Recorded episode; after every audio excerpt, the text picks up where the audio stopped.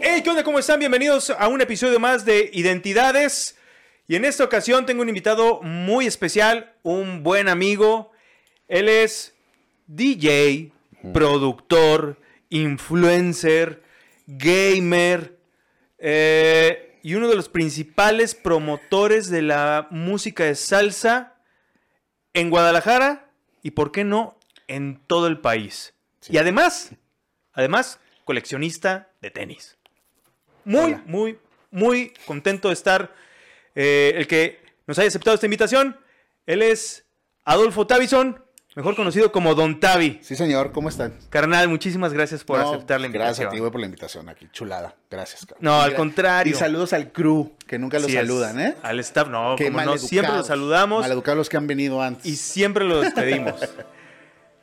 Don Tavi, cuéntame cómo estás. Este, pues gracias, gracias por aceptar la invitación y platícanos, pues ya cuánto, cuánto tienes ya de carrera, cabrón, porque Pues es que no- mucho de ya de carrera Híjole, el señor no, no- sé cómo llamar carrera. Por, de DJ tengo más de 20 años, por lo menos. ¿Así empezaste? De DJ.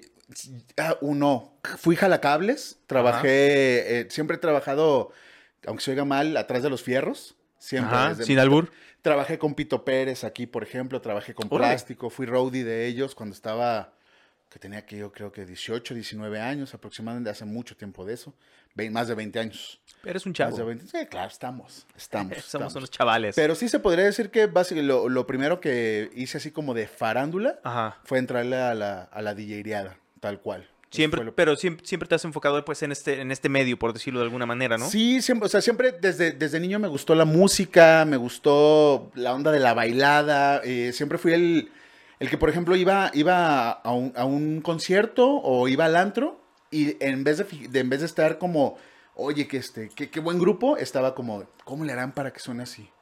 ¿Cómo le harán para que las luces estén eh, en, ma- en match con lo que está tocando el grupo? ¿Cómo le harán para que suene una cosa aquí? O sea, siempre fui como el, el que estaba pensando qué está Muy- pasando atrás. Analizando siempre el, el- tema de la, de la artisteada, sí, del exactamente, pues, el salía- escenario. No sé, salíamos al antro en la prepa, que- que no me dejaban entrar, pero ya saben que pasan cosas. Y, el, y lo que estaba pensando era cómo, cómo el DJ hizo para empatar, empatar esa canción y que sonara que fuera como una, ¿no? Siempre, siempre fui como, como ese, desde morro. Desde morro era el, que le, le regalaban el radio y en vez de ponerme a escuchar el radio, desarmaba el radio para ver qué traía adentro, cómo funcionaba, igual los carritos, siempre, siempre fui ese, esa persona. Qué chingón. ¿Y desde cuándo ya te, te em- empezaste pues ya, digamos, de una manera más profesional a dedicarte a todo este tema de la farándula, por decirlo así? Mm, lo que te podría decir que fue lo que me, ya me me estableció fue cuando empecé a hacer un proyecto que se llama Páfata, Ajá. que es un, se le llama social, es un evento social precisamente de, no es de salsa, es de timba, de música cubana, Órale. eh, porque la salsa y la timba, bueno, o sea, ahí ya es- son meterse en cosas, Profundas. ajá, exactamente de la música, ¿no? Eh, pero hace nueve, es que aquí tengo mi, mi apunte. Su- tu manager. Sí, mi, mi manager, exactamente. Hace nueve años, si no me equivoco, Ajá. empezamos con ese proyecto. Órale. Y pues básicamente era, es eso, ¿no? Un- una vez al mes, yo de DJ, con música que no traía absolutamente nadie, y ahí sí me paro el cuello, pues porque es música muy difícil de conseguir, que es música de gente que está enfermita de la cabeza y que nada Sí, más la sí, sí, sí. consigues hablando directamente con los grupos, ya sabes, ese tipo de cosas. Este, y empecé a hacer ese eh, evento una vez al mes en diferentes partes de la ciudad, que básicamente lo que era, era yo de DJ, una persona en la puerta cobrando 20 pesos para entrar en domingo, porque no lo podíamos hacer en otro, en otro día para que fuera costeable, y gente que se viniera a bailar. No quiero, no la quiero regar, no quiero meter la pata, güey, pero creo que contigo conocí a Chico Trujillo, güey. Sí, señor. Sí. Creo, o sea, en mi vida había escuchado yo de Chico Trujillo Ajá, y ajá. precisamente cuando empezaste, eh, pues ya, ya te sigo yo desde hace mucho tiempo, nos conocemos, nos conocemos desde hace muchísimo RMX, tiempo, güey. exactamente. eh, y empecé, cuando, cuando te empecé a seguir y ya nos conocíamos, vi que subías Páfata, Páfata. Yo, ¿qué es, qué es eso, cabrón? O sea, sí, ¿no? sí, claro. ¿Qué es eso? Ya fu- fue, cuando vi que era todo este baile eh, y que traías grupos que te vuelan la cabeza, o sea, impresionante. Y ahí fue cuando conocí a Chico Trujillo, que para mí, hoy por hoy, Chico Trujillo es uno de los grupos Ah, no, una que cosa- me fascina escuchar a Chico Trujillo. Sí, sí, sí, sí, sí. ¿No? Entonces fue cuando lo conozco a, tra- a través de ti, a través de este movimiento que haces. Dije, wow. Siempre eh, tuve como mucha influencia. En, en mi familia se escuchaba música que le llaman tropical, Ajá. ya sabes. Cumbia, mambo, merengue, cha-cha-cha, desde que yo estaba niño, ¿no? Entonces, sí tuve como influencia. El primer disco que yo compré en mi vida fue el de cara de niño de Jerry Rivera, no Jenny Rivera. De Jerry Rivera, que es, era un, es, es un salsero, ¿no? De, Sí, sí, sí. de- de toda la vida. Eh, entonces siempre tuve como esa influencia pues, de los ritmos latinos en, desde, desde niño.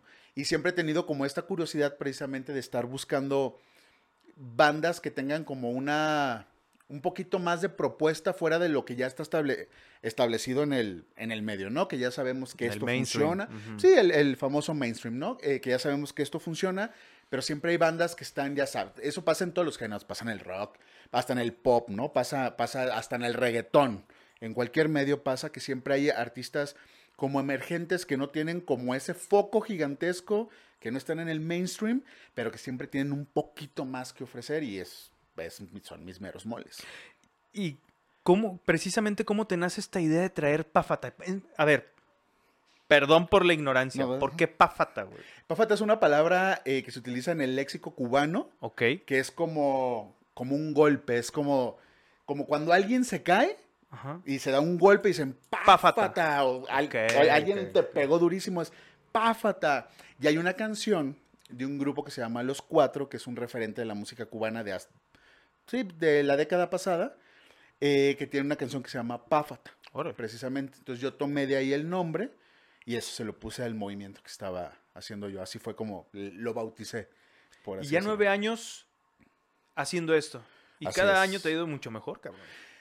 Ay, ah. Con sus excepciones, quiero suponer que el tema de la pandemia, eso fue un tema... Sí, no, no, paramos. se fue para- Paramos completamente. No, para yo- abajo. a, mí, a mí en la pandemia me fue porque toda, todo mi modus vivendi desapareció Cabrón, sí. por completo, ¿no? Sí, Entonces sí, sí. fue un, un rato que la pasamos ahí medio, medio complicado, pero después de la pandemia estuvimos retomando, ahí va la cosa otra vez, poco a poco agarrando otra vez eh, fuerza, porque es un movimiento, mira, no, no, no quiero decir indie, es todavía más abajo que indie. Sí, o sea, si lo indie es hazlo por ti y hazlo en tu casa, en tu garage y dale a la guitarra, esto es todavía más, más, más, Más más. down. Sí, sí, sí, es, es, no, es que no sé ni siquiera cómo, cómo planteártelo. Es música que no, que solamente escuchas cuando ya estás muy clavado en el tema. Ajá. No quiere decir que sea música mala, todo lo contrario, es música, es como escuchar jazz. Claro, o sea, música que no la escuchas en ninguna estación de radio. no, o sea, imposible. Sí, sí, sí, no, no es radiable.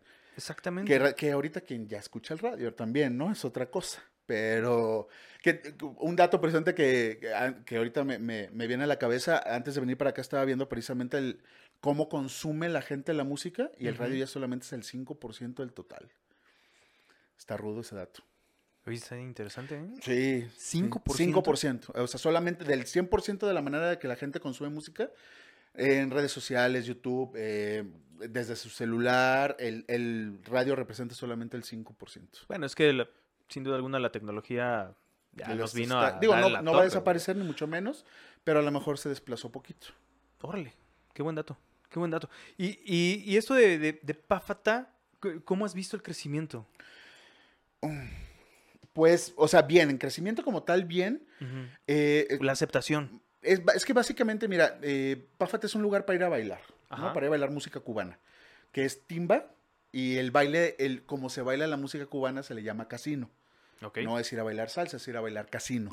Entonces, y vuelvo y repito, si de la generalidad de la gente que conoce la salsa, ponle del 100% que escucha salsa, a lo mejor un 20% conoce música cubana y de ese 20%, un 5% la baila. Entonces ese 5% es a la gente a la cual yo me, me- me dirijo, ¿no? Sí, yo del Buenavista Social Club no salía, Ah, carnal. por O ejemplo, sea, ¿no? O sea, ya, ya sabes que llegas y, no, ¿y tú qué tocas? No, pues música cubana. Ah, Putumayo. Ah, Filadelfia. eh, es- Compay segundo. Ah, jaja. chavo. Es como, no sé, si Sí, te gusta la música sí. electrónica y vienes y me dices, ah, pues David Guetta. Ajá. O sea, sí, pero ese es el, Pero el- el mainstream, ¿no? Sí, pero sí, aquí sí. básicamente, o sea, no te estoy diciendo que esto sea de conocedores, no, simplemente que somos una comunidad como chiquita, eh, pero como súper fiel y súper bailadora, tan bailadora que hacemos un evento que se llama Roda Fest, que es un concurso que hacemos una vez al, a- al año. Y el año, el, último que hicimos antes de pandemia, ¿cuántos fueron concursantes? Madre. que vino de, o sea, 400, concur- eh, 400 500 concur- concursantes de toda la República y varios de fuera del, del país. Y ya ahí, ya, ahora sí, ya se junta, o sea, ya ves y volteas. Pues metimos, creo que la última vez eran como 1500 personas en, en el público. Entonces, de una cosa lleva a la otra y se va haciendo un poquito más grande, ¿no? Precisamente es, pues, es dar a conocer una escena de alguna manera. Inclusive creo que ya, ya fuiste a, a Panamá o a Cuba. A Cuba. Cuba, sí, a. Cuba he ido un par de veces. Ahí estuve un. La primera vez que fui, fui a. Pues como turista, como todos, ¿no? Y ya la segunda vez que fui, sí fui a tomar clases. Fui a estar un poquito más empapado de, de la escena y. Pues bien, bien, se te la pasas a todo dar ahí. Qué chingón, O güey. sea, con sus limitaciones, ¿no? Porque. sí, claro. Pues ya sabemos cómo está el tema con Cuba. Ya. Sí, sí, sí. Oye, y, y en el tema de, de del DJ, de la mezcla, ¿cómo, cómo- Mira, yo tengo va, como-?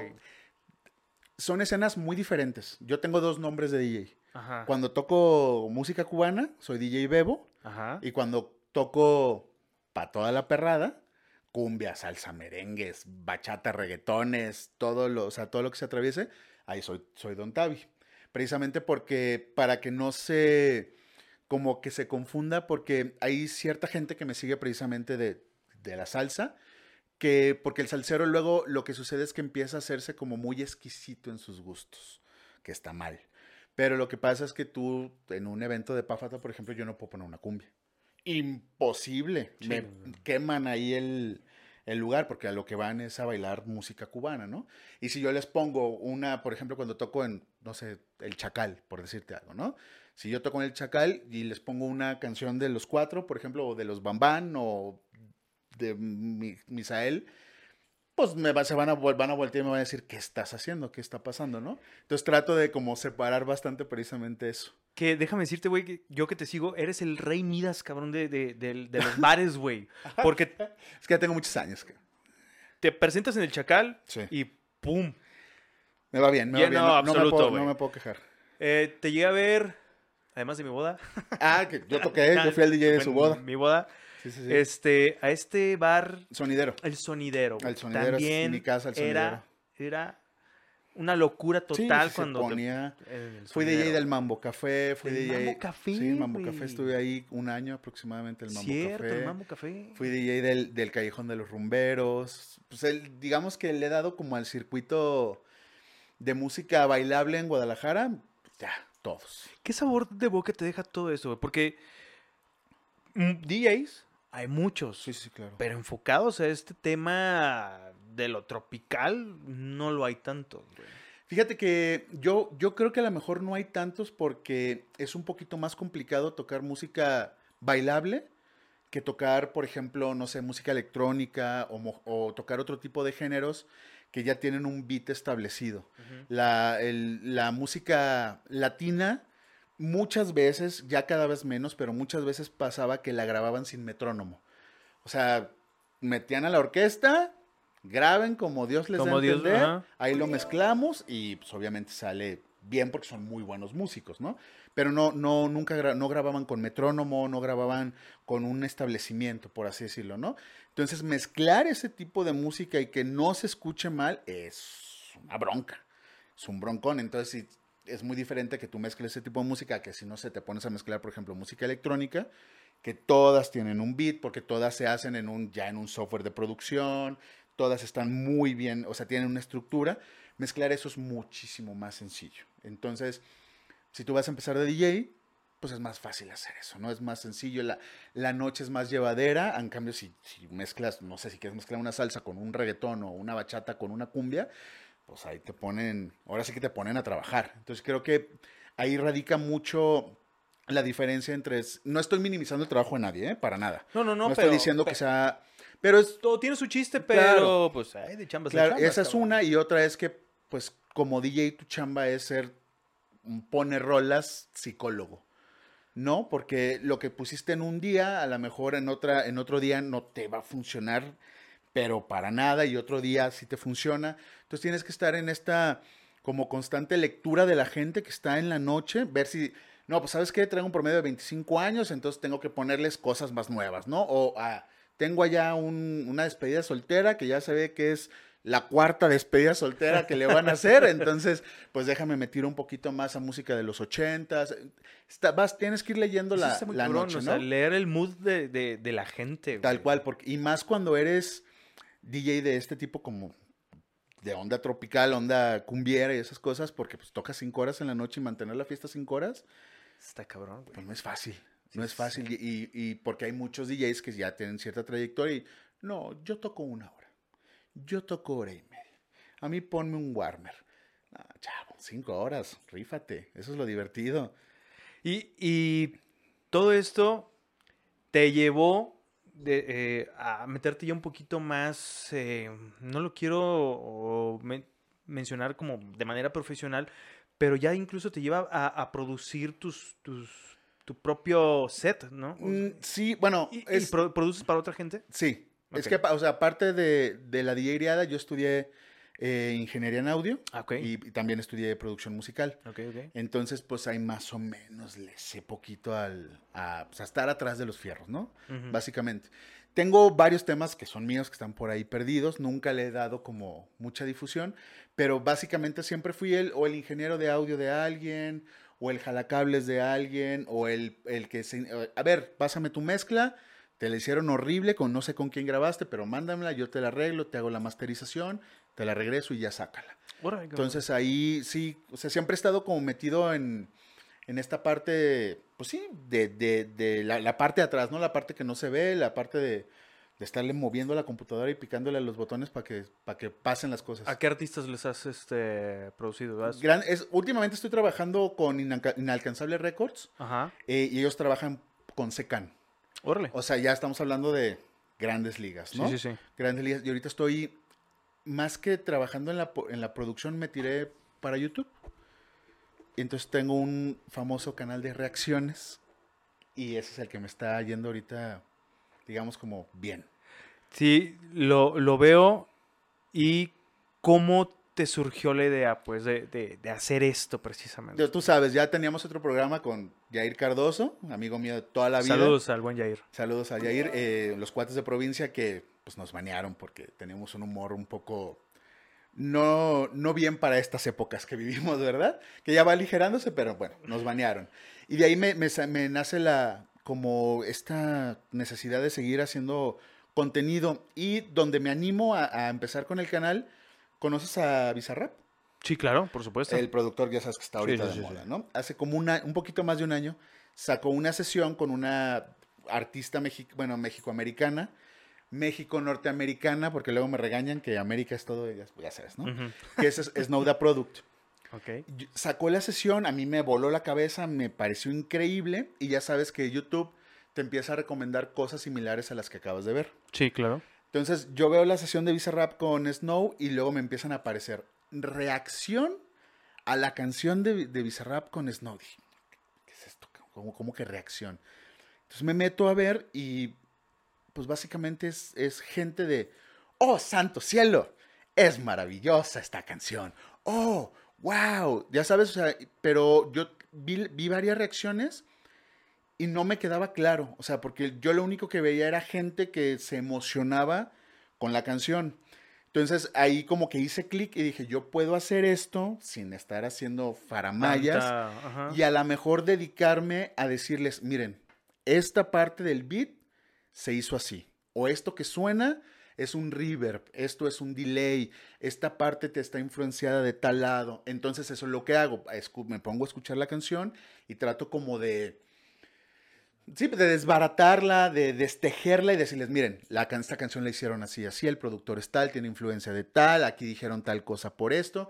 Entonces, como que trato de darles feedback a la gente, no nada más para que se queden con, con la canción como tal, ¿no? De que sepan qué es lo que está pasando atrás y eso me está llevando a que muchos artistas me estén contactando precisamente para empezar a trabajar con ellos. Órale, güey, qué chingón. Sí, sí, sí, va, va muy bien. Empezamos prácticamente hace un año. Hoy se cumple un año, un mes aproximadamente que empecé. Un año, un mes. Un año, una semana, perdón. Y ya vamos por los 40 mil suscriptores y más de Sí. 4 o 5 millones de vistas. Wow. Ahí va. Ahí va. Nada ahí va. más. No, digo, o sea, ¿qué te digo? Bien. La verdad, yo no esperaba este crecimiento. Digo, para los números que hay en YouTube, sigo siendo allá aquel. Sí, pero, No. pero, pero volvemos, volvemos al punto. Es- Estás tocando un nicho que no mucha gente lo hace. Y eso, y eso es lo, in- lo interesante. Sí, eso es sí, lo sí. padre. O sea, trato, trato de aportarles algo a, la gente que, que ve mis reacciones. O sea, por ejemplo, me llegan de repente comentarios de, me fui a comprar unos audífonos mejores porque lo que estás diciendo yo no lo escucho. Y ya que, ya que me compré unos mejores audífonos, ahora sí ya lo escuché. Y ya escuché lo del paneo y ya me di cuenta de esto y el otro. Entonces, te digo, eso me ha llevado a que muchos artistas me estén como contactando y compartiendo y tener ahí como una relación más de influencer. Que la palabra no me encanta, ¿verdad? Pero. Porque tiene, pues, Pero ahí vas. tiene sus bemoles. Exactamente. Pero ay, me está relacionando más que cualquier otra cosa que he hecho en antes. Es que sí está bien cabrón este, te- este tema. O sea, la verdad hay, hay veces que, que tocamos fibras que a, a lo mejor a veces ni por aquí lo imaginabas. Ahora, en esta parte, eh, ya una vez que te estás metiendo más de fondo en este tema, ¿hay algún artista en especial con el que tú digas, quiero alcanzar a, a este cabrón? Fíjate que este-" nunca me, me puse como una meta y creo que el- me- m- tuve una experiencia hace como, que fue cuatro o cinco meses, eh, que me pasó algo surrealista para mí. Veníamos, veníamos regresando de una boda en Michoacán. Entonces veníamos yo por carretera, no traía señal, no nada. Llego, llegamos a Guadalajara y en cuanto agarro señal me hablan 47 llamadas perdidas de Jair Cardoso. ¿no? Cabrón, ¿por qué no me contestas? Estás explotando. Que no sé pues, ¿qué está pasando? Y el teléfono, pam, pam, pam, pam, pam, pam, pam, pam, pam, pam. Pues, ¿qué está pasando? Ya le contesto y Shakira te acaba de poner en tus, en sus historias. Dije yo, ya conoces, tú conoces a Jair. Sí, sí, sí. Dije, no, estés mamando. No es cierto. ¿Para qué haces eso? Chécalo. Ya me metí y sí, Shakira me compartió en sus historias y eso me explotó así como el canal, las redes me explotaron. O sea, son como cosas ahí como, no sé si conoces al Alfa. Sí, claro. Ah, me compartió también el Alfa. Y sí, o sea, es como, yo nunca me imaginaría que un artista de esos niveles, que ya pues estamos hablando de las grandes, grandes, grandes Sí, ligas. sí, sí, sí. ¿no? Estamos hablando del top 10 mundial. Eh, nunca imaginaría que ven videos de YouTube de un pelagatos ahí cualquiera que se puso a analizar la canción. Y resulta que pasa más de lo, de lo que nos imaginamos. Eso es lo hermoso de YouTube. Sí, sí, sí, sí. La verdad. Tal cual. O sea, tal eh, cual. hay muchas cosas en las que uno ni por aquí se imagina y quien menos te lo esperas ya te vio, cabrón. Sí, sí, sí, exactamente. Y me ha, me ha estado pasando que me estoy enfocando ahorita mucho en la, en, lo- en la escena urbana que está pasando en Sudamérica. Creo que yo, yo creo que por ahí el siguiente gran golpe musical va a venir de ahí. Va a venir o de Chile o va a venir de Argentina. Esto, eso te lo puedo asegurar, te lo firmaría Guarden ahorita. este comentario. Guarden este, guarden este clip. comentario. Entonces me estoy enfocando mucho para allá y está sucediendo que ya productores de renombre ya me empiezan a avisar antes de, oye, tal día sale tal canción. Ahí te va para que la, si quieres reaccionarla, si no quieres reaccionarla, bueno, tú sabrás. Entonces ya es como, es como, retomando el tema de que te dije del radio, esta onda de estar como desenmarañando las canciones se está convirtiendo en el nuevo radio, es la nueva promoción. Ya, la- ya en vez de ir a promocionar la Ah, canción al radio, A la estación, claro. mejor se la mando a ciertos youtubers que yo ya sé que tienen cierto alcance y eso es, la, es una manera de hacer promoción. Porque pasa que no sé por qué. Mucha gente primero ve las reacciones de los youtubers y después escucha la canción. Yo me imagino que debe de ser como los críticos de cine. Que a lo mejor primero. Para evitarse la crítica- fatiga, cabrón. Exacto. Exacto. Digo que hay, es muy diferente escuchar una canción de tres minutos que irte a sentar al cine dos horas. ¿no? Sí, sí, sí, por supuesto. Pero, sí sucede mucho eso. Mucho, mucho. pero es muy mucho, válido. mucho. Pasa. De- ah, y Tú eres uno de los exponentes este, eh, más eh, difíciles. No, no difíciles. Es de los No, más difícil, no, cabrones. viene luego, luego. No, no, no. Me refiero a que tocas música muy variada. Sí. ¿Qué opinas del reggaetón, güey? Mira, a mí me gusta. Siempre Es me ha bien gustado. controversial, güey. No, por supuesto, pero es como, mira, es una controversia que entiendo y al mismo tiempo no entiendo. Porque pasó en el, con el rock en los 50 Ujú. Lo mismo, cuando salió el rock en los 50 la generación de antes que escuchaba, que bailaba foxtrot y estas cosas, era de, ve nada más esa música del diablo, ve nada más las mujeres con la faldita, ve de lo que hablan. Le pasó a Elvis, le pasó a los Le Beatles. pasó exactamente, eh, no nos vayamos lejos, los Beatles fue la primer boy band. Sí, exactamente. Y ahí no, peleen si, si quieren pelearse, si no, pero fue la primer boy band de la historia. Después tuvo su trabajo y se convirtió en la banda más grande de la historia, ¿no? Pero empezaron siendo una boy band. Pasó en los 70 con la música disco. La música disco fue música odiada, Sí. odiada totalmente. Hubo quemas de discos este, públicos de, de música, de, de música disco. En, en Inglaterra la música disco no funcionó jamás en la vida. No, de hecho- nunca cruzó el, el charco. No, Jamás. y inclusive en Estados Unidos creo que hubo hasta atentados al, al foro donde se hacía Soul Train. Sí, sí, sí, Si no mal totalmente. recuerdo. Y hubo, hubo, hubo as- Sí. en Nueva York mucha gente, o sea, varios productores grandes de, de música disco perdieron la vida. Pasó en los ochentas. También volvió a pasar con el, con el glam, con el rock glam, ¿no? Eh, Van Halen, eh, ACDC no, pues es muy- mucho más para atrás, pero Sí. todo- todos estos grupos glam, Bon Jovi Def Bon Jovi. Motley Crue. A Def Leppard lo banearon no sé de cuántos lugares Sí. por las por ah, la canción, o sea, cada generación pasó en los noventas con el hip hop, Sí. ¿no? ¿Qué, qué es esa música? Eso no es música, eso no es eso, eso no es cantar. ¿Por qué les gusta esa música si no están cantando? Y pasó en los 2000 con el reggaetón y seguramente en el 2030 va a pasar con algún género nuevo. Pero ¿estás de acuerdo que hay, hay buen reggaetón y hay como No, todo? Por supuesto, por supuesto. Es, es, es, como, es como cualquier, eh, el- insisto, es como cualquier género. Hay cosas muy buenas, muy bien hechas, muy propositivas, y hay cosas que son pop. Porque el reggaetón pasó a ser de una escena, porque el reggaetón era, era como el punk, aunque suene... Yo sé Era que la mucha gente en este momento que está viendo este video se está enojando, pero el reggaetón era punk.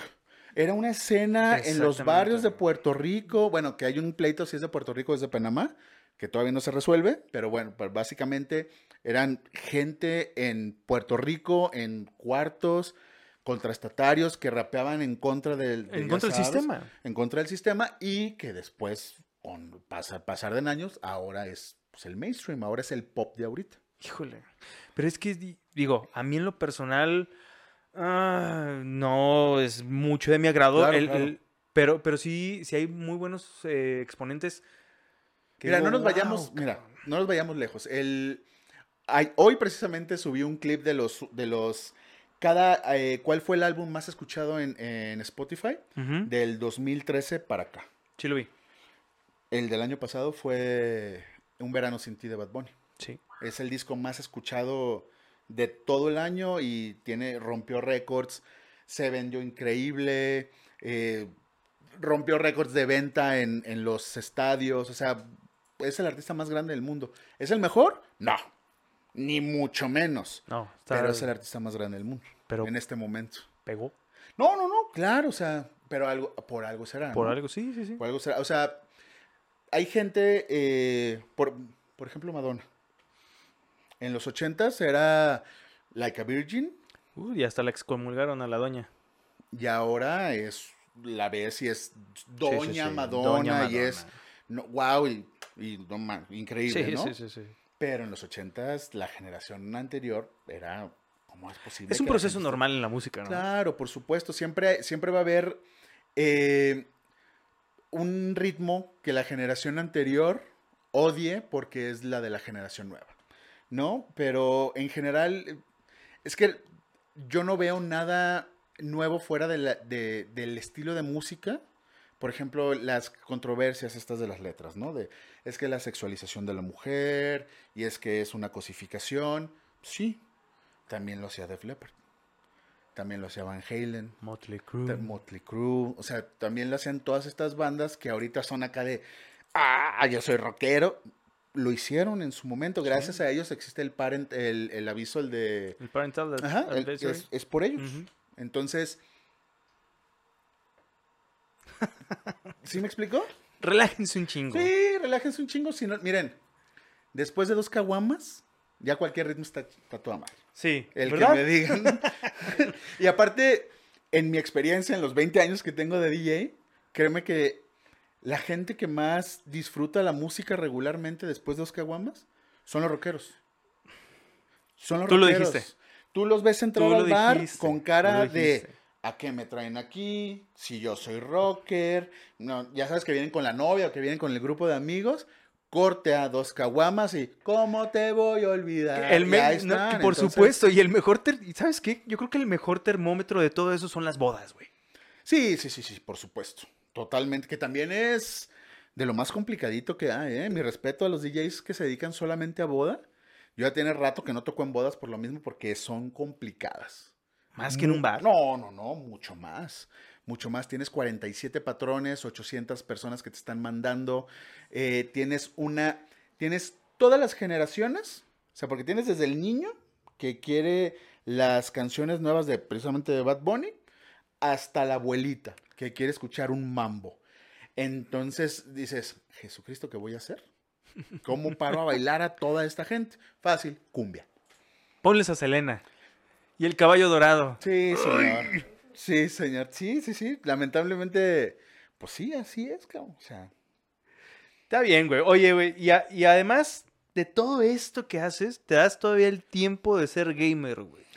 un ratito. Ya no tanto como antes, pero sí es un, es un tema que me, me, ha, me ha apasionado toda la vida. Toda la vida. O sea, jugar, saber lo que está pasando en la escena de los videojuegos eh, y todo este como mundito. To- Toda la tuve el Atari, tuve el Intellivision, tuve el Super Nintendo, eh, tuve el, el- el 64, PlayStation y ahora juego en PC, ¿no?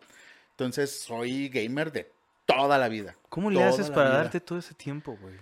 Porque aparte entrenas Sí. jiu-jitsu, ¿no? Sí, entreno artes marciales mixtas y No, jiu-jitsu. Cada vez menos porque ya la edad, ay, ay, tengo cinco años de disco, entonces, Madres. sí, ya llevo dos cirugías, entonces cada vez está un poquito más complicado, pero sí trato de... Soy de estas personas de que si no está haciendo algo, está pensando tonterías, güey. Entonces trato de, mete- de- de mantenerme ocupado todo el tiempo. Aparte también si no tengo algún tipo de actividad física ruda, me convierto en un animalito. Entonces es como... Pero ¿por qué te conviertes en un animalito? Sí, pues me pongo como, como de malas, güey, ¿sabes? Como que necesito desfogarme de alguna manera y si no al rato ya estoy de, ay, tú hiciste tal y ya me estoy peleando con alguien en Twitter y ya, ¿sabes? Entonces, Ajá. para ser como una persona socialmente aceptada, necesito sacar todo, como todo el coraje Sí, sí, que traigo sí. ahí y qué mejor manera. Pues yéndome a golpear personas y abrazarme con hombres sudorosos. Hombres sudorosos. Sí, pues eso es el jiu-jitsu. Sí, el sí, el sí. jiu-jitsu, pónganlo como quieran ponerlo, pero es abrazarte con hombres sudorosos.